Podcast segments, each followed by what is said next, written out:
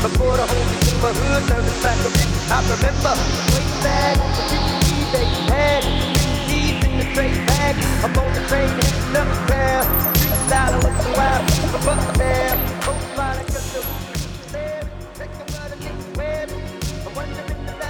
I remember the floor, taking leaps on steps, up the.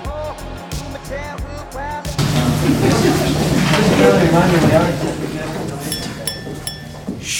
silence, ça va commencer. Bonsoir à toutes et à tous, bienvenue au Café des Ambassadeurs, l'émission qui analyse l'actualité géopolitique de la semaine. On va revenir sur les faits majeurs de cette semaine, mais aussi sur ce qui vous a échappé. Nous attendons vos questions et réactions pour alimenter notre discussion avec le hashtag ACDA Pulsar.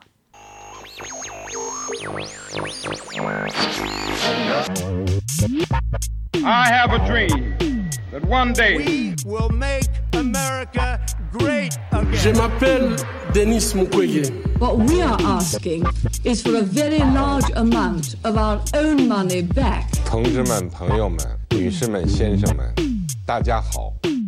Hâtez-vous, hâtez-vous. Prenez un café avec les ambassadeurs.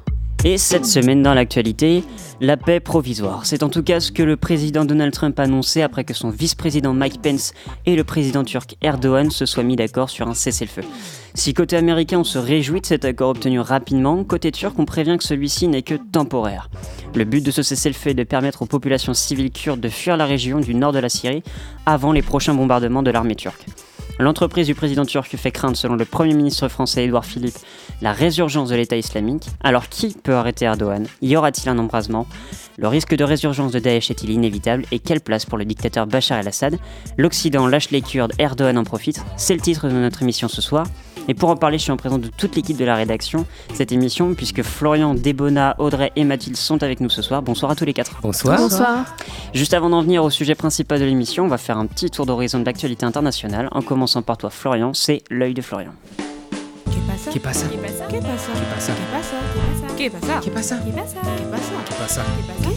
qui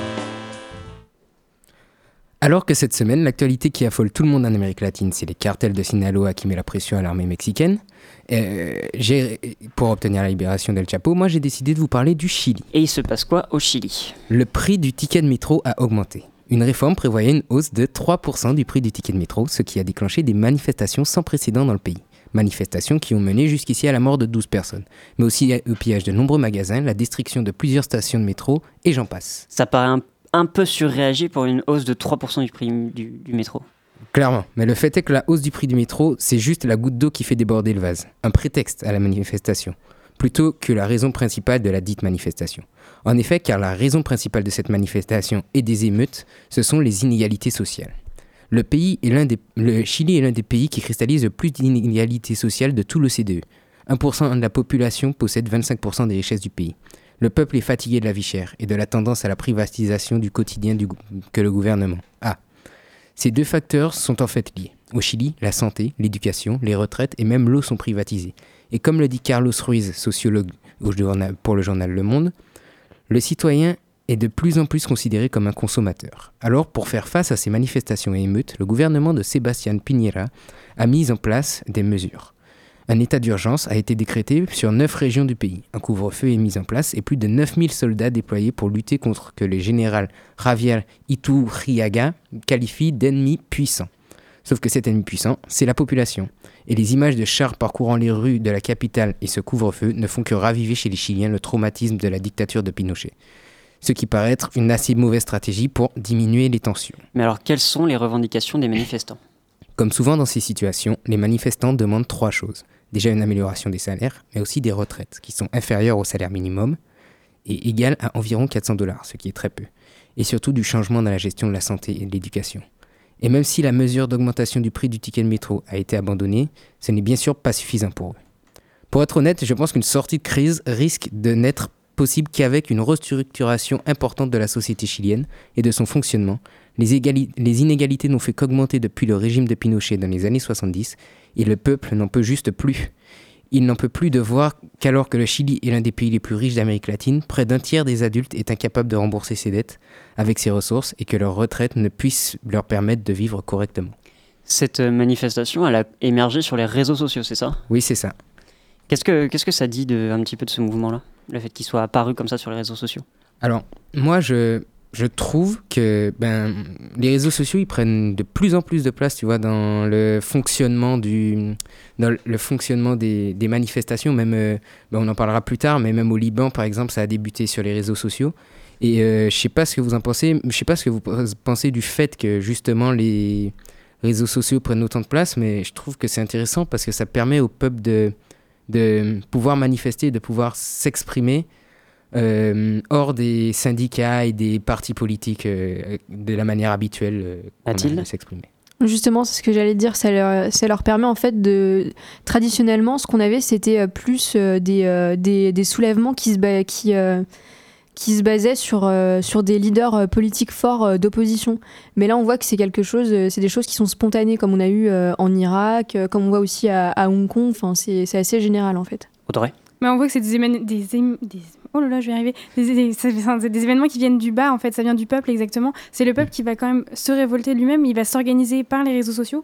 Je pense que c'est les réseaux sociaux, les réseaux sociaux sont des moyens de d'organiser et de mener le débat, je pense. Des bonheurs Bah, disons que c'est le, les réseaux sociaux sont les moyens, pour reprendre ce que dit Audrey, c'est ce sont les, moyens- les moyens qui sont les plus accessibles à ces peuples-là pour euh, justement exprimer leur, euh, leurs opinions. Et quand même, on parle des pays qui, se, qui ne sont pas forcément connus aussi euh, internationalement parlant, et ça leur permet justement d'avoir cette visibilité que nous, occidentaux, entre guillemets, on n'aurait pas forcément cette foi-là d'aller chercher euh, dans l'histoire euh, des pays et quand même dans, dans l'actualité. Enfin, on entend juste parler, et je pense que justement, ces, les réseaux, so- ces réseaux sociaux pardon, euh, permettent justement d'avoir une visibilité par rapport à- aux événements euh, dans ces pays-là. Florian, j'ai une question pour toi juste. Est-ce que le gouvernement a prévu de, euh, de, de mettre des, entraves pour aller sur les réseaux sociaux ou pas du tout? Alors, euh, ça n'a pas été dit. Par contre, ils essayent de, ils essayent de, comment dire, de gérer la crise, d'éviter, parce que ils sont déjà, pour eux, ils sont déjà, enfin, le pays est déjà en guerre. Alors qu'il y a deux semaines, il disait que son pays était un havre de paix, le président. Là, il l'a dit clairement. Pour lui, le pays est en guerre. Et en fait, il essaye de mettre en place une réunion euh, avec euh, les différents partis entre gros guillemets de, du, bah, qui s'opposent en fait pour, euh, pour essayer de régler la situation. Mais bon, sa réunion, c'est plus à titre informatif et pour, euh, et pour euh, dire vous devriez arrêter de, de manifester comme ça, c'est pas bien, etc. Donc c'est compliqué. Audrey? Mais si je peux rajouter quelque chose, c'est que bah, le président a déclaré l'état d'urgence de, de- pendant 15 jours, si Mhm. je me souviens bien. C'est ça. Et qu'il y a un couvre-feu qui est instauré aussi, obligeant les, les Chiliens à rester chez eux, en fait. L'état d'urgence chilien, c'est pas le même état d'urgence qu'en France. hein. C'est un petit peu plus dur quand même. Des bonheurs Euh, oui, je voulais rajouter un autre truc par rapport à ce que Florian a dit, c'est que, euh, en plus du fait que euh, les politiques n'aimeraient pas justement qu'on se mêle de, justement de leurs histoires, il y a eu une manifestation aussi à Paris en soutien à Mhm. ces, euh, ces manifestations chiliennes. Donc, euh, comme quoi, les réseaux sociaux ont quand même eu un impact Bah oui, euh, à important. l'international, et ça, c'est important de, de, de l'ajouter et donc de ne pas nier. On va changer de continent. On va partir au, au Liban, donc euh, avec Mathilde, c'est l'œil de Mathilde. بغصن الزيتون في يدي وببندقية الثائر في يدي Baladons-nous d'Istanbul à Téhéran. Après vous avoir emmené en Israël, en Irak et à la frontière turco-syrienne, j'ai décidé cette semaine de mettre le cap sur le Liban. Mais qu'as-tu à nous raconter sur le Liban? Euh, beaucoup de choses, figure-toi- figure-toi. Le Liban, c'est une culture raffinée, des artistes célèbres comme Amin Malouf. C'est la frénésie des souks et la chaleur des plages en été à Saïda. C'est aussi les falafels, les baklava et le houmous. Attention, j'en vois certains autour de la table qui commencent à baver rien qu'à l'évocation de nourriture. Je vois pas du tout de quoi Ah tu parles. Alors plus sérieusement, pourquoi ton regard s'est porté sur ce pays cette semaine? Le Liban traverse une vague de contestation inédite dans tout le pays. Euh, depuis cinq jours, il y a des milliers de Libanais qui se massent dans les rues de Beyrouth, Tripoli, et j'en passe. Comme dans tout embrasement populaire, il y a un élément déclencheur. Et euh, ici, en fait, c'est euh, l'annonce, comme pour le Chili, d'une taxe. Mais là, pour les appels passés via la messagerie internet WhatsApp annoncée jeudi dernier qui a mis le feu aux poudres. En fait, là aussi, c'est pour renflouer les caisses de l'État. Et il faut savoir que euh, WhatsApp, c'est une application qui est très populaire euh, au Liban, car elle permet d'appeler gratuitement. Je ne sais pas s'il y en a qui connaissent. Oh oui. Bien sûr que si. Ah oui. Et euh, en fait, elle est utilisée par tout le monde, de l'ouvrier aux responsables politiques. Mais c'est bien plus qu'un simple projet de taxe qui a fait déborder le vase. Il ne faut pas se tromper sur les vraies origines de ce mouvement. Les Libanais ne sont pas plus accros à leur, smart- à leur smartphone que nous. Alors, qu'est-ce qu'il dénonce Alors, plusieurs choses sont dénoncées. Euh, un des moteurs de contestation, c'est le chômage, qui, comme dans beaucoup de pays de la région, touche massivement les jeunes. La population dénonce aussi la crise des réfugiés, les lois de discrimination contre les femmes, et, etc. Mais ce qu'on reproche surtout au gouvernement, c'est sa corruption et ses mauvais choix économiques. Parce qu'en fait, tout ça, ça a conduit à la situation actuelle où beaucoup de Libanais ont de mauvaises conditions de vie. Euh, si je résume, on reproche aux élites de s'enrichir sur le dos des citoyens sans qu'il y ait de réponse sérieuse euh, à leurs difficultés. Et le projet de taxe sur euh, WhatsApp, ça a été vécu comme, euh, comme une ultime euh, arrogance. Et tout ça révèle bien une colère profonde qui semble pas prête de se calmer. Mais pourtant, il me semble que le gouvernement a annoncé des réformes. Euh, tout à fait. Le gouvernement, en fait, a annulé le soir même son projet de taxe. Et euh, hier soir, face à cette contestation, donc le Premier ministre Saad Hariri a annoncé des réformes. Par exemple, une réduction de salaire du président ou bien une réforme de la protection sociale. Mais le problème, c'est que les Libanais, ils ont plus du tout confiance. Ce qui peut se comprendre quand on voit l'incapacité totale du gouvernement à gérer euh, les incendies euh, de la semaine dernière à cause d'un manque de structure et de personnel. Et en quoi ce soulèvement se distingue des autres mouvements de contestation qu'on observe ailleurs dans le monde? Euh, moi, ce qui m'a frappé en regardant les, les images sur les réseaux sociaux, no- notamment, de ces manifestations ces derniers jours, c'est la diversité qu'on y trouve. On a des Libanais de tout âge, de toute classe sociale et de toute, euh, de toute euh, confession qui se rassemblent. Pour ceux qui connaissent euh, le Liban, c'est quelque chose d'inédit. Ce qui est aussi important, c'est qu'une fois de plus, il n'y a pas de leader politique. Et euh, c'est un mouvement qui est même contre tous les leaders. C'est ce qu'on entend dans la bouche des manifestants. En fait, la diversité de ce mouvement fait à la fois sa force et sa faiblesse, comme l'a dit l'expert Jamil Mouaw- Mouawad. Et euh, c'est quelque chose qui m'intrigue, euh, parce que comment un mouvement aussi... euh, Enfin, moi, ce que je me demande, c'est comment un, un mouvement aussi divers peut-il euh, peut-il perdurer, en fait? Est-ce que euh, l'un d'entre vous euh, autour de la table a une réponse à faire? Florian? Bah, je sais pas, moi je pense que au contraire, c'est ce qui fait sa force, que ça vienne d'un peu, d'un peu, j'allais dire tous les coins, mais c'est ce que je veux dire, genre d'un peu partout dans la population et que du coup, euh, et du coup, euh, tout le monde se sent un peu concerné, etc. J'ai une petite question parce que tu parles d'une une taxe sur euh, WhatsApp.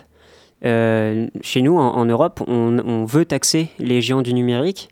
Eux, ils le font et pourtant ça pose problème, alors que chez nous, ça pose pas problème. Est-ce que tu peux. euh, Est-ce que, enfin, pourquoi est-ce que ça pose autant de problème cette taxe sur les géants? Pourquoi est-ce que ça se répercuter sur les, plus les, populations? Moi, je pense que ça, pose vraiment problème parce qu'il faut savoir que, que on a déjà là-bas les, les forfaits téléphoniques sont, sont très très élevés comme ailleurs, par exemple euh, en Inde. Alors et donc euh, les, euh, ces outils-là comme donc WhatsApp ou d'autres applications comme euh, Viber, en fait, ça permet vraiment euh, un accès aux moyens de communication euh, avec une certaine euh, une certaine gratuité. D'accord. Et c'est quelque chose de très positif pour des gens qui n'ont pas forcément les moyens euh, de communiquer euh, facilement. Florian? Et puis c'est, c'est, en fait, le problème, c'est surtout que c'est le la population qui va payer les, c'est les 20 centimes à peu près, je crois. Oui, c'est ça, c'est ça. pas les, c'est pas les géants qui, c'est pas les entreprises qui doivent payer. C'est les utilisateurs qui c'est les paieront Oui, utilisateurs là, c'est qui les payent utilisateurs, c'est les 20 pas euh, les entreprises. C'est ça le gros problème. en D'accord. Ouais, Débona, tu voulais. euh, Non. Absolument pas. Mais- va- Après, je pense que c'est euh, ce qui est. euh, S'ils devaient mettre une taxe ici en France, le truc c'est que ça, je pense Ah, que ça, ça va gueulerait. être très très. Ça ça gueulerait, mais en même temps, ce serait tellement caché que peut-être qu'on le verrait pas non plus. Alors que. Sur WhatsApp, quand même il me, semble que, le projet de taxe sur les, géants du numérique, c'est bien sur les entreprises et pas sur oui, les... C'est voilà, ce qu'il faut préciser. Pour ça. On va partir en Chine avec Audrey, c'est l'œil d'Audrey.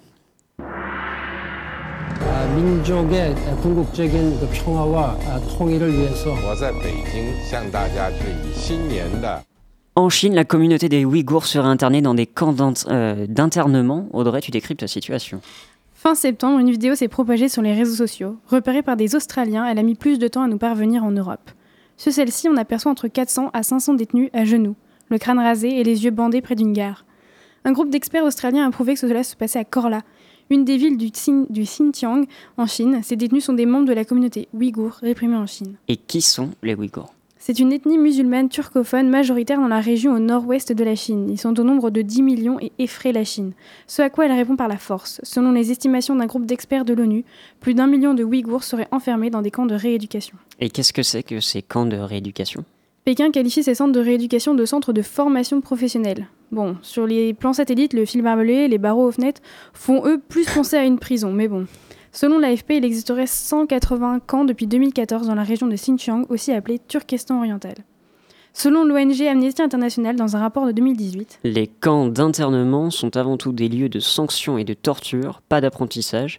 Des informations persistantes font état de coups, de privation de nourriture et de détention à l'isolement. Le but de ces camps est d'enseigner les chants patriotiques chinois, la langue chinoise et la culture chinoise de Confucius. Les étudiants ouïghours doivent régulièrement faire des tests de chinois et rédiger des autocritiques sur comment évolue leur pensée à l'égard de la politique chinoise. Pékin a longtemps nié ces camps avant de lui fournir un cadre législatif. Une vidéo de propagande montre très bien que dans ces camps, tout va bien. Tout est nickel, les gens sont heureux, bien traités. Ils apprennent la langue tous ensemble, ils sont souriants, ils ont des locaux propres et ils suivent des cours pour se professionnaliser en menuiserie ou couture. Je sais pas si vous sentez bien l'ironie là. Et dans la, dans la réalité, qu'est-ce qui se passe dans ces camps? Bah, à côté de cette image rose et merveilleuse que veut nous vendre la Chine, euh, on a des témoignages euh, très différents.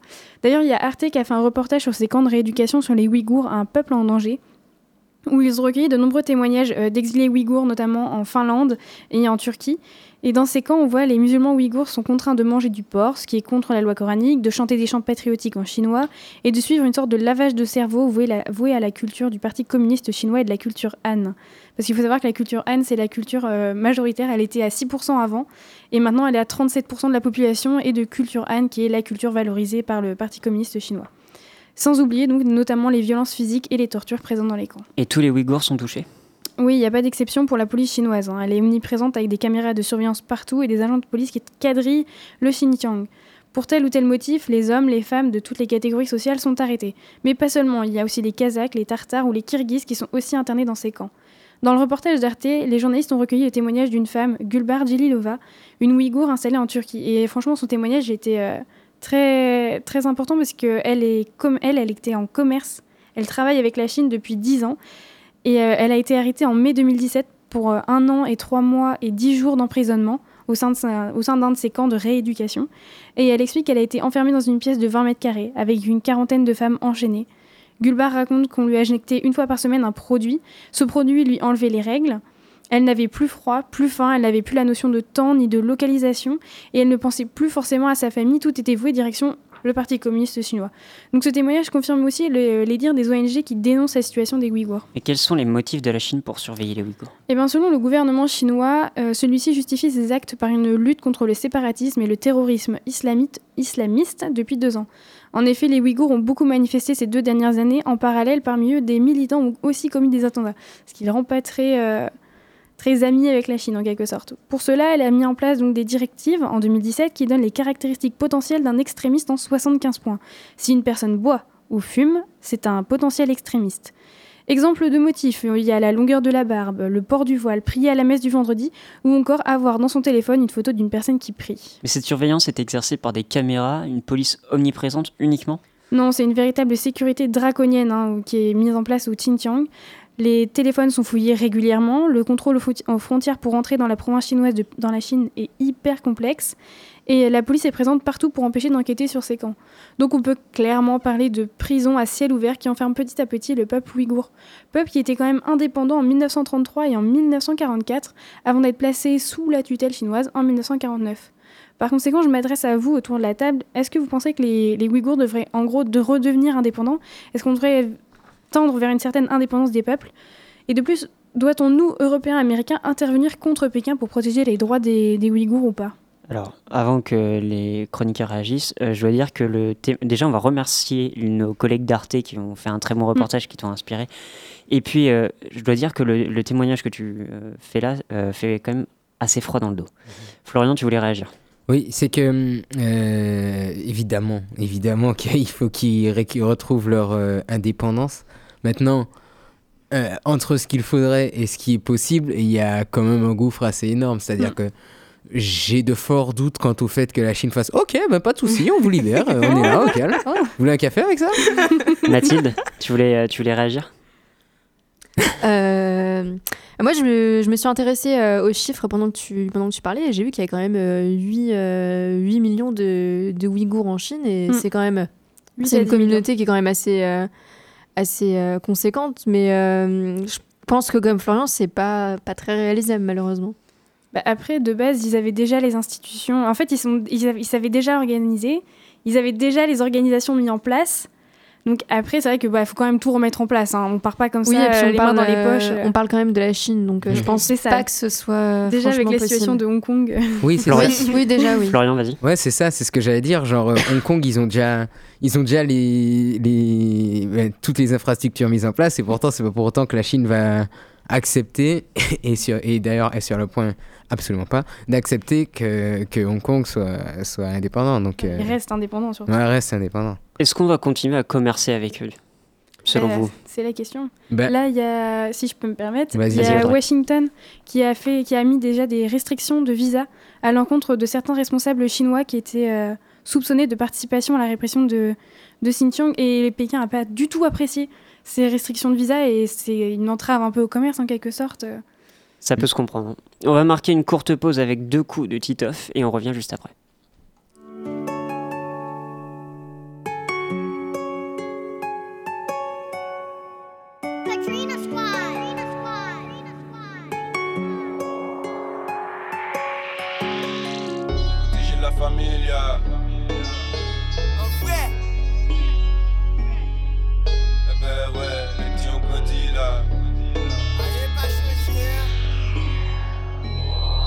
Faut gâter sa pièce, protéger la familia. Et puis faut s'éloigner du reste. Les petits ont grandi là, l'ancien faut lâcher du lest. Tu vois que je souris pas, et je suis debout à des heures tardives. Je me dis que ce sont les meilleurs qui sont partis. 32, et tu sais, ça change pas. T'inquiète pas, demain on mange gras. Je viscère, peu importe la tranche d'âge. Je voyage, première classe. Mucho men, Kenta. Et en vrai, ils sont bons qu'à plein thé. Et faire croire qu'ils ont le plata, mais ça bouge pas. On te monte en l'air, on fait parler les touches. Et cette année, t'entendras du torti tout pan. Je fume trop, j'ai grave la tout grasse. Ton truc coupé, j'y touche pas. Trop de problèmes, de coups d'NSI et tout passe. Mais de coups d'NSI et tout passe. Mais je sais que le chemin c'est tout droit. Le temps passe et rien ne s'efface. Mais c'est Dieu qui donne. Hey, hey, hey. Et tout passe. Des amis, j'en ai pas tout plein. Mais je sais que le chemin c'est tout droit. Maman se voit bien autre part. Résultat, je cherche la monnaie. Mais c'est Dieu qui donne là. Je crois que là où a tourné. Eh, eh, ouais. Eh ben ouais, près de 5000 euros pour le passeur. Et toi tu la veux pas cher, fils de Tous les risques c'est pas toi. On sait bien qui sont les chassés On sait qui sont les chasseurs. Les vitesses chez les passés. Faut même pas mal garer ta traceur. T'inquiète j'ai déjà vu la faute. Pas besoin de clignotant Mais c'est pas autant c'est grâce à vous. Si on m'écoute plus qu'avant. Faut pas trop que je m'absente donc J'évite les pertes de temps. Moi ça ouais c'est filet là qui est toujours plus au champ. Imbécile. Et moi j'ai pas peur de la mort. Je l'attends depuis longtemps petits sont d'accord. Toi, l'ancien, t'as fait ton temps. Faut servir la clientèle. Moi, j'ai des fleurs tout là-haut. On m'a dit ça passe après. Je grandis, j'ai plus de peine. Mais, de coups d'NSI et tout passe. Mais je sais que le chemin, c'est tout droit. Le temps passe et rien ne s'efface. Mais c'est Dieu qui donne. Coups d'NSI et tout passe. Des amis, j'en ai pas tout plein. Mais je le chemin, c'est tout droit. Maman se voit bien autre part. Résultat, je cherche la monnaie. Mais c'est Dieu qui donne là. Je crois que là où a tourné. Eh ben ouais. Tout passe. Des amis, j'en ai pas tout plein. Mais je le chemin, c'est tout droit. Maman se voit bien autre part. Résultat, je cherche la monnaie. Mais c'est Dieu qui donne crois que là où a tourné. Eh, eh.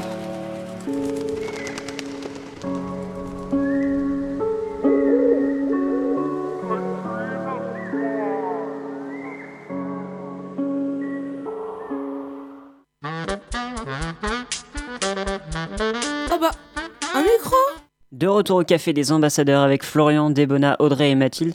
On attend évidemment vos questions et réactions avec le hashtag ACDA Pulsar. Et avant de parler de la situation en Syrie, on va revenir sur un autre point d'actualité qui est euh, l'imminence du Brexit. Le Parlement britannique va se prononcer sur le nouvel accord proposé par Boris Johnson et on s'est demandé ce que les Anglais du Brexit, euh, ce que les Anglais pensaient du Brexit en ce moment. On écoute l'interview réalisée par Florian et on en parle juste après. Alors, euh, je m'appelle India, je suis à la fac de Poitiers. Euh, ça fait 15 ans que je suis en France maintenant, mais je suis anglaise de base. Ok, India. Alors, euh, du coup, déjà, ben, première question, question assez simple. Qu'est-ce que tu penses du Brexit? Que c'est une grosse blague. Vraiment. Euh, on était tellement choqués le matin quand on a appris que le Brexit est passé. ma mère a pleuré, mon père était vraiment choqué. Et en fait, enfin, même maintenant, on, on, est un peu choqué que, ça, que c'est encore présent, quoi euh, qu'il y a des gens qui veulent en fait sortir de l'Union européenne. En grande partie, en fait, c'est une décision qui, qui s'est basée sur euh, de la mésinformation, sur des mensonges, parce qu'en fait, personne savait ce que ça allait être. Même l'Europe, c'était le premier cas, du coup, on pouvait pas savoir. Euh, surtout le fait que ce soit des personnes de 60 ans ou plus qui ont voté pour sortir, alors que finalement, ils, je suis désolée, mais ils n'ont pas beaucoup de temps à vivre. C'est plus les jeunes générations sur lesquelles ça va impacter. Et euh, finalement, ben, j'ai beaucoup d'amis qui n'ont pas voté parce qu'ils ne savaient pas de quoi ça allait, enfin, à quoi ça allait aboutir. Et finalement, on ne sait toujours pas. Donc finalement, on est un peu dans l'inconnu. Et du coup, quand tu vas en Angleterre, euh, ça se passe comment Est-ce que ça se passe comment au niveau du Brexit? Euh, Alors en Angleterre, c'est un sujet super tabou. Par exemple, au sein de ma famille, euh, les, mon papy et mes autres grands-parents gallois ont voté de sortir. Et euh, ben, mes parents ont voté de rester. Et finalement, quand on y va, ma mère me dit toujours India, ne parle pas du Brexit. faut pas en parler. C'est un silence en fait qui est imposé pour éviter tout euh, conflit. Euh, parce qu'en fait, tu as des familles toutes entières en Angleterre qui se divisent autour de ça. Même maintenant, des couples qui se séparent, des, des parents qui parlent plus aux enfants. C'est une crise, quoi. C'est vraiment une ah crise sociale. D'après ce que tu dis, j'ai l'impression que vous ne vous attendiez vraiment pas à ce que ça passe. alors, non très clairement, on ne pensait pas que ça allait passer. Euh, et qui est que 3,8% de différence, c'est encore pire parce que je trouve qu'un référendum avec si peu d'écart ne devrait pas être accepté, devrait être relancé. Euh, et en fait, j'avais pensé à la nationalité française avant, mais j'avais pas pris de mesure encore. Et finalement, là, dès que c'est passé, j'ai décidé de faire ma demande. Euh, surtout qu'on est beaucoup d'anglais maintenant à la demander, donc ça prend plus de temps. Et du coup, est-ce que tu penses que ce Brexit aura un impact sur ta situation ou celle de tes proches? Euh, Sur ma situation, je pense pas parce que normalement ma nationalité a été retenue. Euh, mais par exemple, sur euh, la situation de ma mère, son statut, elle, elle est anglaise et elle vit en Angleterre. Je pense que ça va être difficile pour elle maintenant de sortir pour venir nous voir en France. et même sur la circulation, euh, avec euh, les avions, de passer de l'Angleterre à la France, qui avant est super simple, je pense que enfin, deviendra plus, plus compliqué. Ouais. Et du coup, en ce moment, on entend parler parmi d'autres options de la sortie de l'Union européenne euh, avec un no deal. Qu'est-ce que tu penses de cette option? Je pense qu'un no deal serait une grosse erreur. Parce qu'en fait, un deal, même si c'est un, un deal un peu nul, nous permettra d'avoir un peu une barrière de sécurité alors qu'un no deal, c'est juste nous relancer dans un inconnu. Euh, et l'Europe pourra nous imposer ce qu'il veut, en fait, finalement. Et du coup, euh, qu'est-ce que tu, tu peux me dire, qu'est-ce que tu penses de, de l'action des parlementaires, de, de leur manière de, de gérer euh, cette sortie du, de l'Union européenne? Ben, Vu comment ça se passe pour l'instant, qu'on n'est toujours pas sorti, euh, que en fait ça, ça fait des va-et-vient entre l'Europe et le Parlement, que même le Parlement même est totalement divisé entre ceux qui veulent rester, ceux qui veulent sortir, ceux qui veulent sortir directement sans deal. Enfin, c'est totalement divisé. Je trouve que c'est une question vraiment délicate où il n'y a pas de bonne ou de mauvaise réponse. Euh, est-ce enfin, je pense qu'ils font de leur mieux. Après, on, on en a un peu marre maintenant, ça c'est sûr. On en a un peu marre. c'est les derniers mots, c'est sur ces mots-là que l'interview s'arrête. Florian, est-ce que tu as quelque chose à, rajouter à cette, interview? Euh, oui, bah, en fait, encore une fois, je, veux juste dire que ce qu'elle dit, c'est son avis évidemment. Faut pas, enfin, faut pas penser qu'elle a la science infuse et tout. C'est ce qu'elle pense. Et, hum, je trouve que c'est assez intéressant d'avoir euh, ben, son point de vue, de, comment elle le ce- comment elle ressent ce Brexit dans, dans ben, de ce que ça va donner dans sa vie. Et c'est bon, même si euh, à un moment elle dit que, je sais qu'à un moment elle dit que hum, s'il y a un no deal, l'Europe pourra leur imposer tout ce que ce qu'ils veulent. C'est pas forcément vrai, mais c'est mais c'est vrai que, que un no deal serait quand même une situation assez compliquée pour le pour pour euh, l'Angleterre, le Royaume-Uni. Oui, le Royaume-Uni. Mhm. Bon, Justement, tu, tu- tu parles du Royaume-Uni parce que euh, c'est pas que l'Angleterre, c'est aussi Mhm. le Pays de Galles, c'est euh, l'Irlande du Nord, et c'est aussi l'Écosse, et ça a un petit peu relancé euh, les euh, envies d'indépendance de l'Écosse. Ouais, Est-ce que vous, vous voulez réagir autour de la table à, ce, à cette volonté-là? Ben, Vas-y, Florian. Ben oui, ben c'est ça, c'est que hum, tous les après cette, euh, ce vote, parce que après ce vote, il y a beaucoup de, ben, de régions, notamment, enfin surtout l'Écosse, qui se sont dit que c'était peut-être pas une bonne idée, et que parce que elle elle l'a dit dans, enfin, je sais pas si elle l'a dit dans le reportage ou si on en a discuté après, mais euh, que en fait c'était surtout le Pays de Galles et, et l'Angleterre Elle disait qu'elle était galloise et qu'on. oui, elle a dit ça, mais en Galles, fait, ce qu'elle nous explique, ce qu'elle m'a expliqué après, c'est que c'est surtout des personnes du Pays de Galles et de et d'Angleterre qui ont voté pour le Brexit. Et du coup, euh, c'est ça aussi, c'est que les autres régions étaient peut-être aussi en mode, ben, c'est un peu chiant. euh, nous, on ne voulait pas ça, on voulait rester dans l'Europe. Et du coup, oui, le- notamment l'Écosse a réfléchi à, à peut-être se séparer du Royaume-Uni pour euh, rester en Europe et tout. Mais bon, c'est dans longtemps. Euh, Audrey, tu voulais réagir? Oui, et puis bah, c'est l'Écosse qui avait déjà fait un référendum ou qui allait proposer un référendum, euh, enfin qui avait fait un référendum d'ailleurs sur euh, cette, euh, si oui ou non il devait rester indépendant. Et si je me souviens bien, la- De- devenir indépendant. Oui, devenir indépendant. Oui, c'est vrai. Que je faut, faut que je fasse attention à mes mots. Mais euh, oui, je vois, je, je viens de me rappeler voilà, d'un article sur Le Monde qui précisait en avril que la la, gouver- le- la chef de gouvernement de l'Écosse, si je Eh, me souviens ouais, bien, chef du Parlement. la chef euh, du écossais. Parlement écossais, voilà, demandait un référendum pour euh, 2021 pour savoir, euh, après la situation du Brexit, ce qu'allait devenir réellement l'Écosse, euh, avec toutes ces contraintes avec l'Union Européenne, du coup, qui seront de nouveau appliquées. Euh. Sachant qu'on ne sait pas encore s'il y aura un accord entre l'Union européenne et, euh, et, l'Angle- enfin, et le Royaume-Uni, du coup. Mm. Du coup, on ne sait pas sur quoi va se faire la campagne euh, de l'indépendance de l'Écosse. Euh, 2021, ils ont encore le temps. Encore ils ont le temps de préparer le programme, tu as raison. Euh, l'indépendance de l'Écosse, il y en a d'autres aussi qui veulent un petit peu plus d'indépendance. C'est les Catalans. Et ils ont fait des, pas mal de réformes, euh, enfin de, de manifestations, pardon, il y, a, il y a un an de cela.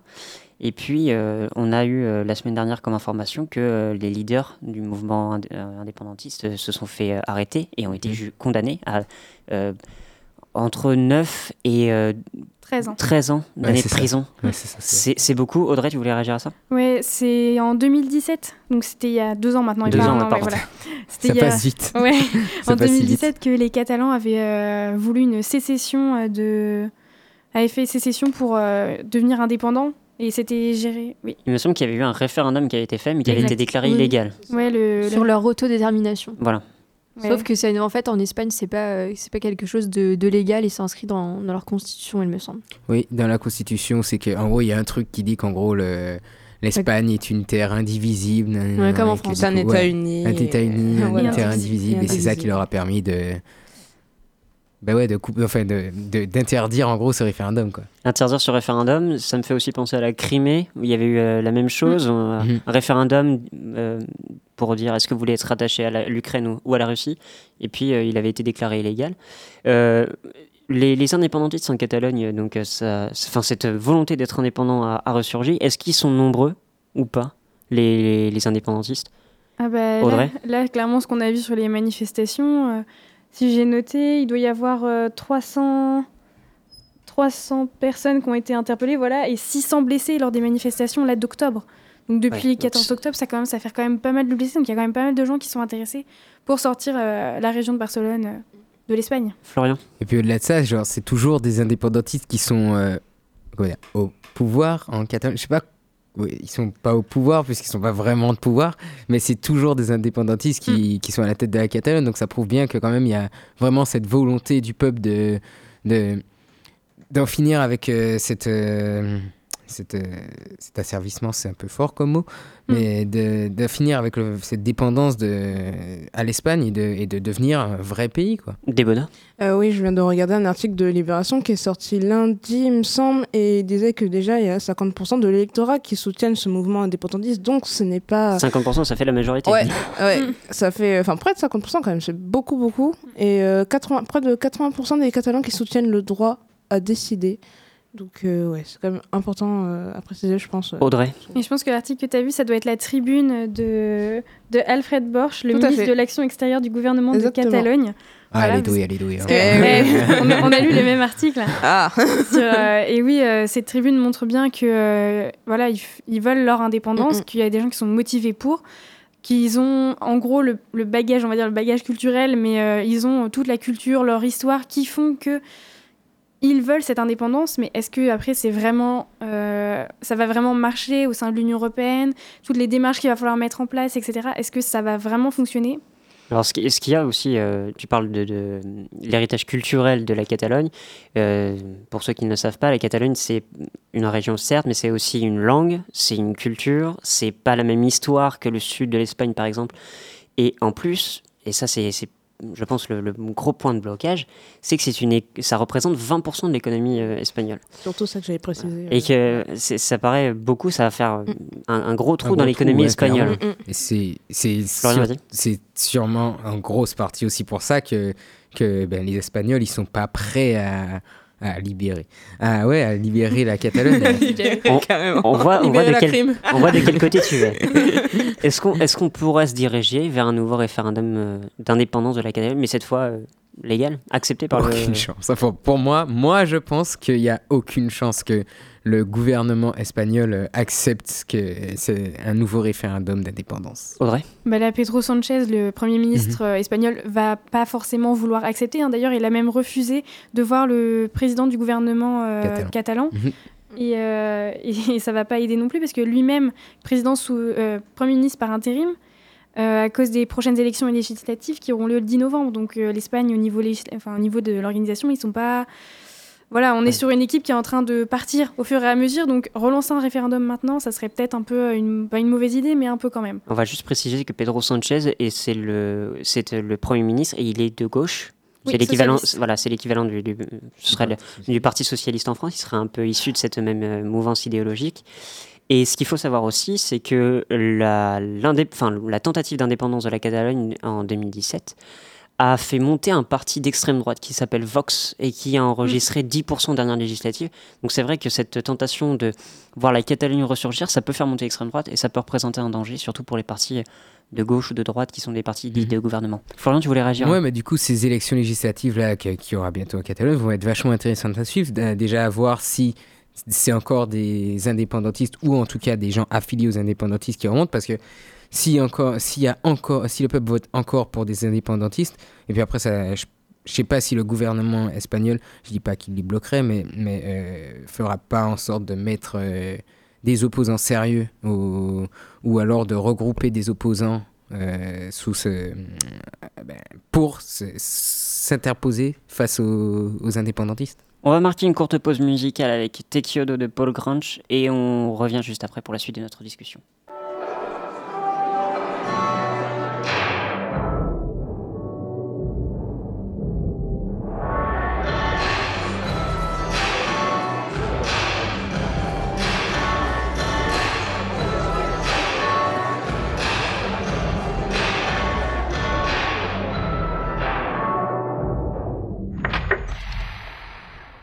Me dijiste que el amor eh, eh, estaba todo lleno.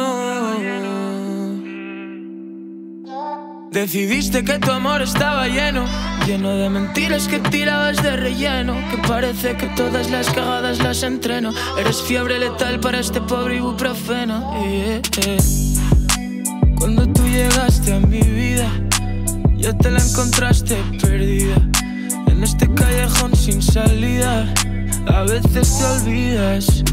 Niña, yo no sé por qué te quitas. Si sabes que me tienes de rodillas, tú solo quieres perderte y yo sé que si voy corriendo tú me pillas. Y yo quieres perderte otra vez. Dijiste que el amor estaba lleno, lleno de mentiras que tirabas de relleno. Disparaste, acertaste y te encontraste con el cielo. Yo estaba asimilando los balazos en el suelo.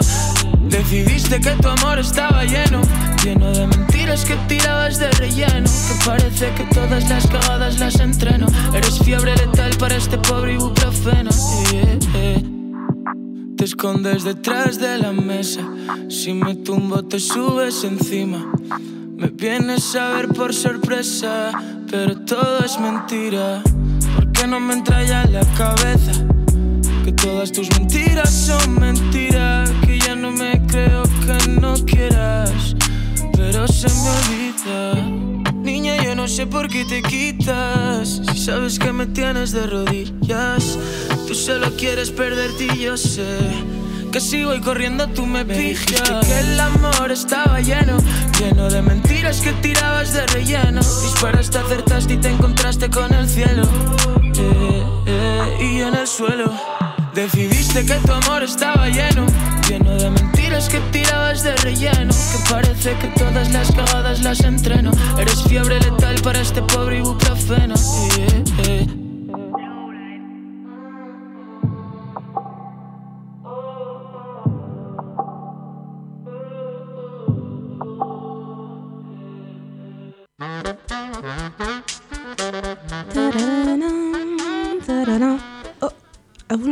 De retour au Café des Ambassadeurs, vous pouvez évidemment réagir et poser vos questions via le hashtag ACDA Pulsar. On va maintenant s'intéresser à la situation dans le nord de la Syrie, puisque Erdogan a lancé une attaque euh, au sol et euh, dans les airs, et euh, il y a eu un cessez-le-feu qui a été négocié cette semaine entre les Américains et les Turcs pour cesser cette attaque pendant une centaine d'heures, il me semble. Euh, la- donc on va faire un petit rappel sur ce qui s'est passé. Pourquoi est-ce que Erdogan a lancé cette attaque? Mathilde, tu nous en avais parlé la semaine dernière. Est-ce que tu peux euh, euh, remettre ça un petit, en- remettre le, le contexte autour de, de ce cessez-le-feu?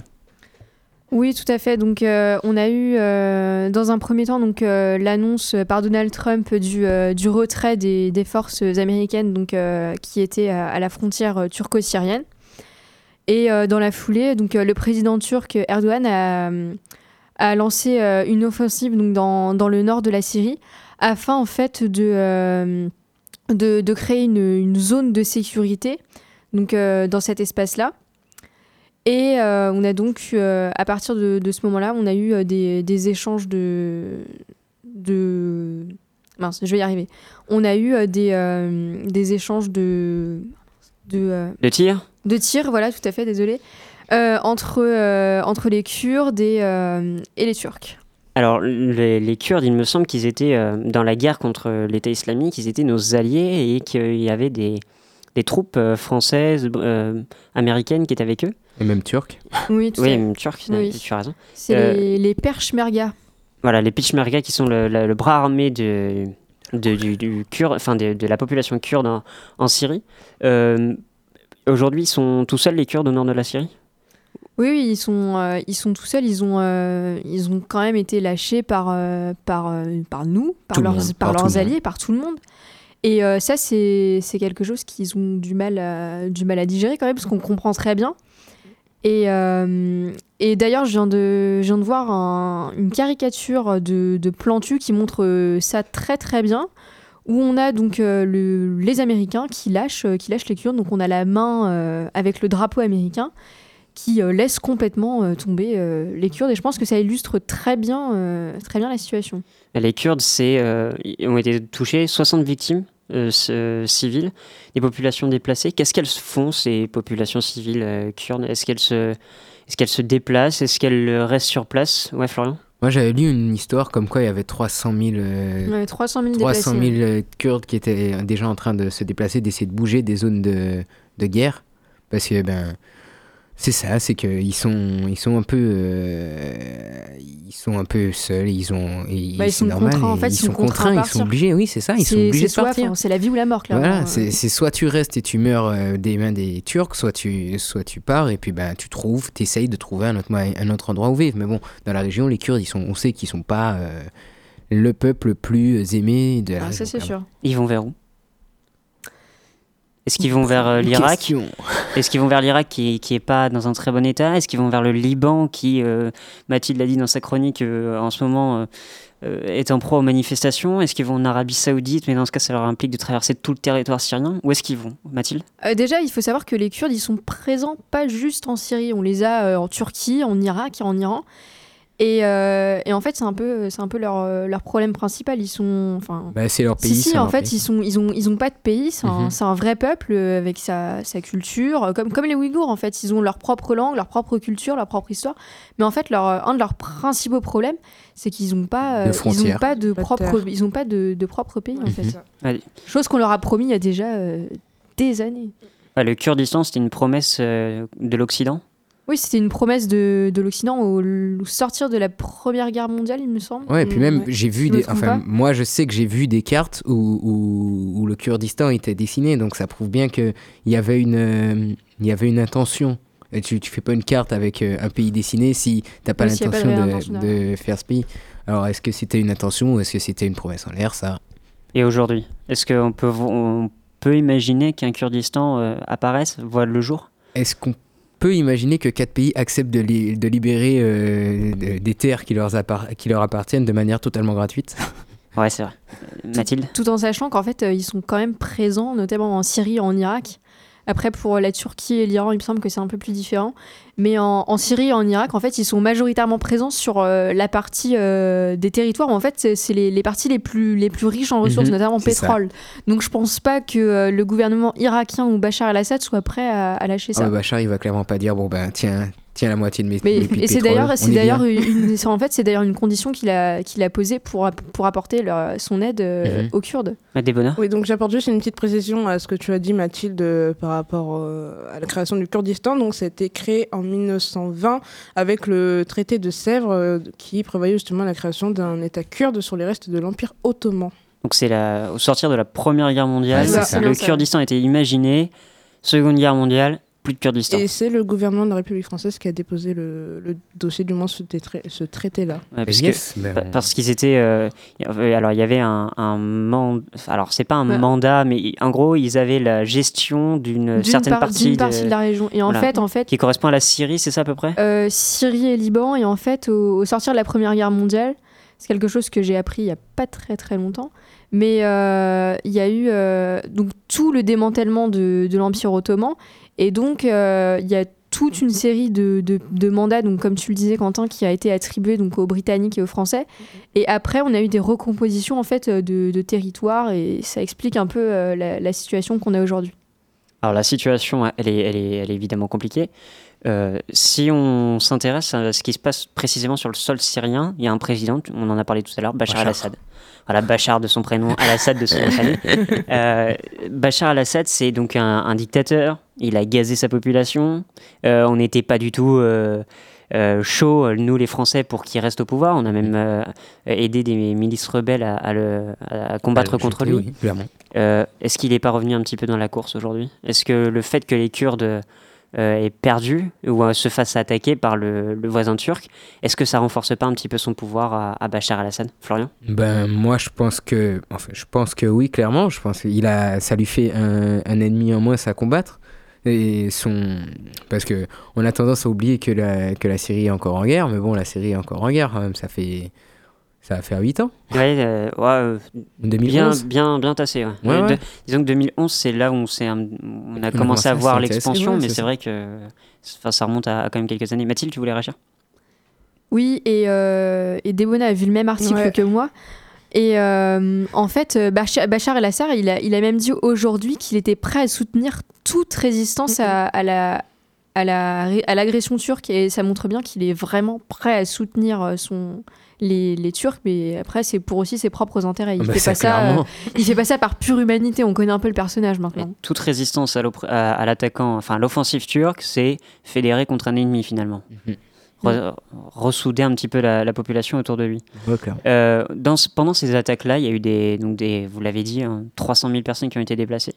Euh, il y a eu aussi des, des camps de prisonniers qui euh, se sont fait bombarder et il y a des prisonniers de l'État islamique qui sont, euh, qui ont quitté le- leur prison, qui ont pu euh, retrouver euh, leur liberté. Ouais, qui sont évadés, quoi. Voilà. Euh, ça, fait, ça fait craindre le, le retour de Daesh. Est-ce qu'on doit vraiment s'inquiéter ou pas? Alors, comme je le disais la semaine dernière, Oui. euh, moi je pense que enfin, Daesh, il a toujours été. euh, ils sont pas partis comme ça, ils vont pas. euh, c'est pas un retour. Pour moi, ils, sont, ils ont toujours été. Enfin, ils ont toujours. Depuis quelques années, ils sont présents dans la région. Et euh, ils vont pas. Ça va peut-être un peu les renforcer dans une certaine mesure, mais euh, pas de, de retour. euh. Parce que Donald Trump avait dit on a vaincu Daesh. Oui, voilà, après, les, Après, moi, Donald- les, les Ouais. propos de Donald Trump et leurs crédits. Je pense que je- ce soit nuancé quand même, ces euh, propos. Voilà, c'est. Il a fait un petit peu de sensationnalisme, Ouais, ouais, pas Bah, il a fait vrai. un peu de sens- sens- Sensationnalisme. sensationnalisme, pardon. le faire, tu peux le faire. Comme, euh, comme d'habitude. Et euh, d'ailleurs, il l'a aussi fait sur la situation kurde où il a dit que oui, euh, de toute façon, euh, il voit, en fait, il- lui, il voit pas l'intérêt euh, de soutenir les Kurdes parce qu'ils l'ont pas. Et je le cite, ils n'ont pas soutenu euh, les États-Unis euh, Et- en Normandie et, et pendant la Première Guerre mondiale. Enfin, il y a un moment. Ah, le euh, gars a dit culot, culot, c'est fou. Voilà, c'est pour ça que je lui accorde pas trop de crédit en fait. Quel phénomène ce Donald Trump. Florian, tu voulais réagir à, quelque... à, à ce qu'a dit Mathilde? Euh, oui, non, mais je. euh, J'ai oublié. la, la question, la, la question qu'on doit aussi se poser, euh, Audrey l'avait un petit peu posée tout à l'heure avec euh, les Ouïghours, euh, enfin le, le- le- le- la position de la Chine vis-à-vis des Ouïghours. Euh, les Turcs bombardent des populations civiles kurdes sans trop se préoccuper donc de, de savoir s'il y a des victimes ou pas. Est-ce qu'on doit encore considérer la Turquie comme notre allié? Est-ce qu'on doit encore euh, leur vendre des armes? Est-ce qu'on doit encore commercer avec eux? Ou est-ce qu'il faut arrêter euh, tout de suite? Florian? Euh, alors, on doit plus leur vendre des armes, clairement. Euh, on ne devrait pas. Maintenant, est-ce qu'on peut ne plus les considérer comme notre allié alors qu'on a quand même des bases, euh, Hmm. des bases militaires assez importantes en Turquie? Et Les bases de l'OTAN sont. Mhm. en- Les Il y a une bases base de- militaire de l'OTAN. ouais, c'est ça que je veux dire, qui, est- qui est en Turquie. Euh, ça me paraît assez compliqué de dire clairement qu'on est contre la Turquie pour le coup. Audrey? Bah, surtout qu'ils sont aussi dans plein d'organisations Mhm. comme nous, hein, l'OTAN si je me souviens bien, mais aussi des organisations économiques. Donc ils ont pas mal d'alliances sur le plan commercial. Donc c'est vrai que couper les ponts avec eux, c'est vrai que ça va être compliqué. Mais euh, On, pré- on précise toutefois que la France a, a décidé de suspendre ses livraisons d'armes. Mathilde, tu voulais réagir à, à- à ce qu'a dit euh, Audrey? Euh, oui. Oui, et en fait, je pense que c'est. euh, mais aussi, à ce que toi, tu, tu posais comme question, c'est. Moi, ce que je pense, c'est que enfin, c'est une situation qui va pas euh, pouvoir être résolue comme ça d'un Mhm. coup de baguette magique par euh, les pays occidentaux. Mais c'est un problème, euh, c'est un problème entre Turcs, Kurdes et Syriens, Irakiens et Iraniens. Et là, précisément dans ce cas, entre les Kurdes et, et la Turquie. Et je pense que c'est vraiment entre ces deux entités-là qu'il va falloir euh, trouver une solution. Enfin, c'est pas quelque chose qui peut durer encore et encore. Et donc on va se contenter de regarder Ouais, c'est ça. Est-ce qu'ils vont, Bah, là, avoir je- une intervention internationale, justement? Là, euh, franchement, Eh oui. euh, Ça nous laisse bouche bée. Eh ouais. Non, mais ouais, Bon. c'est ça, c'est que c'est compliqué. C'est Ouais, compliqué d'avoir vois- une je vois intervention très mal une internationale. intervention Ouais, internationale. clairement. Je veux dire, on n'a pas. De le- par les- Pour quelle raison? Parce qu'on considère, certes, on considère que les Kurdes sont sont oppressés et on genre si tu parles de droits de l'homme clairement c'est un peuple oppressé mais tu peux pas non plus euh, du fait de bah, du fait des alliances économiques militaires etc t'opposer aux, Turcs enfin t'opposer clairement et ouvertement aux Turcs donc je pense vraiment que la France mais aussi euh, beaucoup de pays comme la France je dirais les États-Unis tout ce qui s'ensuit tout ce qui est relié à l'OTAN va juste rester dans une sorte de statu quo un peu euh, ce que vous faites c'est pas bien mais bon qu'est-ce que vous voulez qu'on y fasse? Un peu comme ce qui s'était passé avec euh, le journaliste Jamal Khashoggi qui s'était fait découper, enfin démembrer même par, euh, Mm. par l'Arabie Saoudite. Et puis la France puis avait dit était, voilà. on va attendre l'enquête, mais Ouais. euh, on C'est pas cautionne, bien, mais on on cautionne va- pas. Voilà, c'est ça. Ok. C'est pas bien de On couper les cautionne- gens en morceaux, mais. euh, Mathilde bah, on cautionne pas et puis on cautionne pas et puis après on n'a pas vraiment de réaction euh, dans le futur. En fait, c'est sur le moment à vif et puis après, bon, Mhm. bah, on regarde ce qui se passe et puis. euh, Audrey Ce qui pose aussi la, place, la question de la place de l'ONU. Est-ce que l'ONU devrait intervenir? Est-ce qu'elle a encore les moyens d'intervenir actuellement Parce qu'avec tout, ce qui- avec tout ce qui se passe, est-ce qu'elle n'aurait pas les moyens aussi d'intervenir et de dire non, bah, c'est bon, genre euh, maintenant c'est bon, on a fini, on commence à réagir tout de suite et on fait quelque chose Alors il y a une question aussi qu'il faut qu'on se pose, c'est que l'ONU euh, a cinq pays qui ont le droit de veto. Parmi ces cinq pays, il y a la Russie. Mhm. Est-ce que la Russie, euh, elle va dire, euh, elle va mettre son, son veto contre une potentielle euh, défense des, enfin une, po- une potentielle arrivée des casques bleus dans la région, Florian? La question, euh, en fait, ça revient à se poser est-ce que, est que Poutine va être contre Bachar? Et évidemment que non. Ah, ah, euh, ce serait contre Erdogan. Oui, Erdogan. mais, Ah mais oui, Bachar, il est, il est d'accord avec euh, Bachar Ouais. al-Assad, il est d'accord avec la- l'action d'Erdogan. Donc, si s'il met pas son veto, ça voudrait dire euh, mettre Bachar al-Assad dans une situation compliquée. Et ça, il le veut pas. euh, il le veut clairement pas, euh, Poutine. Audrey. Bah, dans le Conseil, euh, le droit de veto, il y a aussi les Américains qui Ouais. l'ont. Donc c'est vrai que là, on a deux grosses parties qui interviennent dans la situation. Donc, euh, Mathilde Mais en fait, dans les, enfin, dans les deux cas, ils se mettent en porte-à-faux. quoi. Mhm. Si on résume, euh, Ouais, Parce que soit il décide de pas. bah, soit ils décident de pas. sou- En fait, il, là, euh, enfin, Poutine, il se retrouve dans une situation assez rocambolesque parce que d'un côté, euh, il a Erdogan, Erdogan qui est un de ses principaux alliés, et de l'autre, il a Bachar al-Assad dont il est aussi allié. Donc, peu importe en fait son choix, il va se retrouver euh, dans une position euh, très délicate.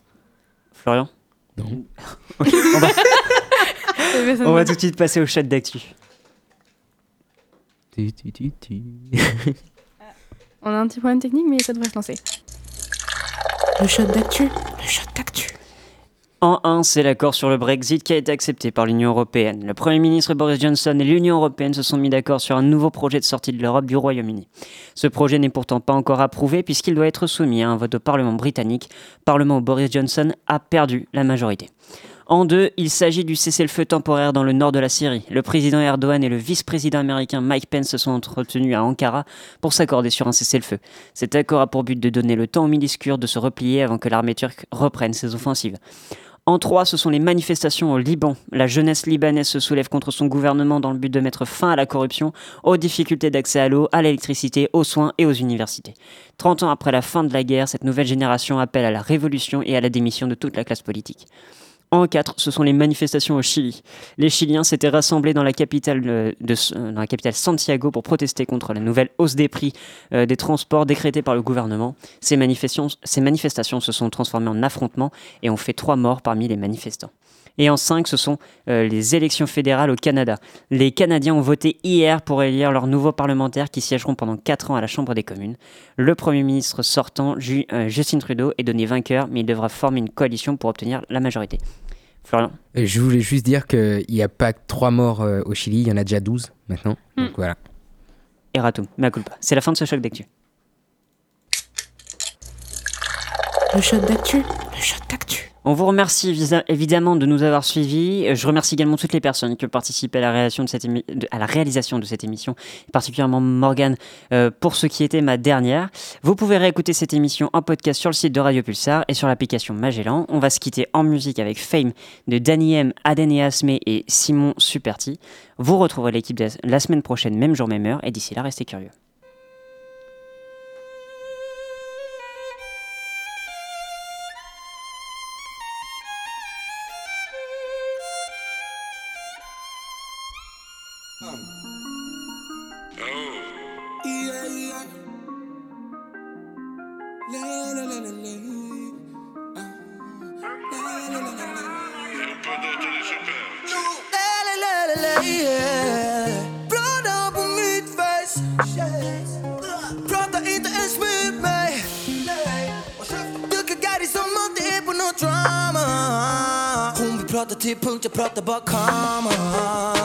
Ska du ser mer ignorant ut Kanske det är för att jag är mer ignorant nu Men jag tar hand om mina De som ville se mig skina Resten är klart att det kommer att svida Nu när de ser hur vi lever la vida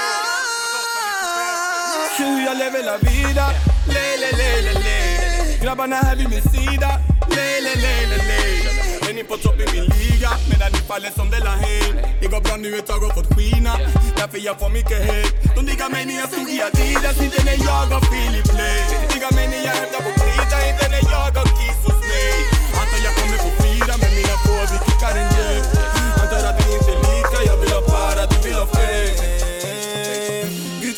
valt den vägen. Kunde bara mata mäggen Kasta kiss och hata världen. Rörde mig mitt bland träden Byggde nåt, gjorde mass Hade med laser, sket i allt. Satt på golv med min bram Tog min heder före allt Nu vi lever la vida Dricker lila, röker lila. Nu vi kan ju bara vinna. Senorita vid min sida. Nu vi delar på milla Rimmar mord som inte ens rimmar. Ändå vi glider med kända beamar Yeah, yeah. Jag vet dessa gäris är gadda för mig. Den ena på Danny, den andra på mig. Långt ifrån lika, jag vi inte same. Vi jagar para när ni jagar fame Det släpper det illa. Hämtar flos när vi chillar. Nu vi sitter på Milla better wine sin please Gör det för Ricky the Real Pengar får komma så resten kan ge jag lever la vida. Le, le, le, le, le. Grabbarna här vid min sida. Le, le, le, le, le. Men på topp i min liga Medan ni faller som de la Hey Det går bra nu ett tag och fått skina Därför jag får mycket hate De diggar mig när jag stod i Adidas Inte när jag har Philip Play. Diggar mig när jag hämtar på krita Inte när jag har kiss hos mig Antar jag kommer få fira med mina få Vi kickar en i'll be love harder, do we love fake? Säger hon inte är samma. De säger att hon är någon annan. De säger att hon har förändrats. Ärligt vad fan trodde ni skulle hända? Ta med upp, kom tillbaka. Vilken rush vi har skapat. Hellre den de hatar på en som hatar. Hellre den de pratar om en som pratar yeah. Brukade lägga Chicano yeah. Nu vi lägger det Milano yeah. Utan att checka min saldo yeah. Vad tror du det pirrar Hiraldo yeah? De ögar för att det går bra för mig. Istället för att vara glad för mig. Lever life fame, man är fuck fame. Lelelelelelele Folk de vill leva la vida med ingen som gör det bra, ingen som gör det rätt. De säger vad jag är kapabel till, ingen som vet för jag gör det på eget sätt. Vissa de fruktar för helvetet, jag gillar det hett som ett element. Jag gillar ta risker, jag gör det jämt. Du kan se det på mig, kolla ögonen. Se hur jag lever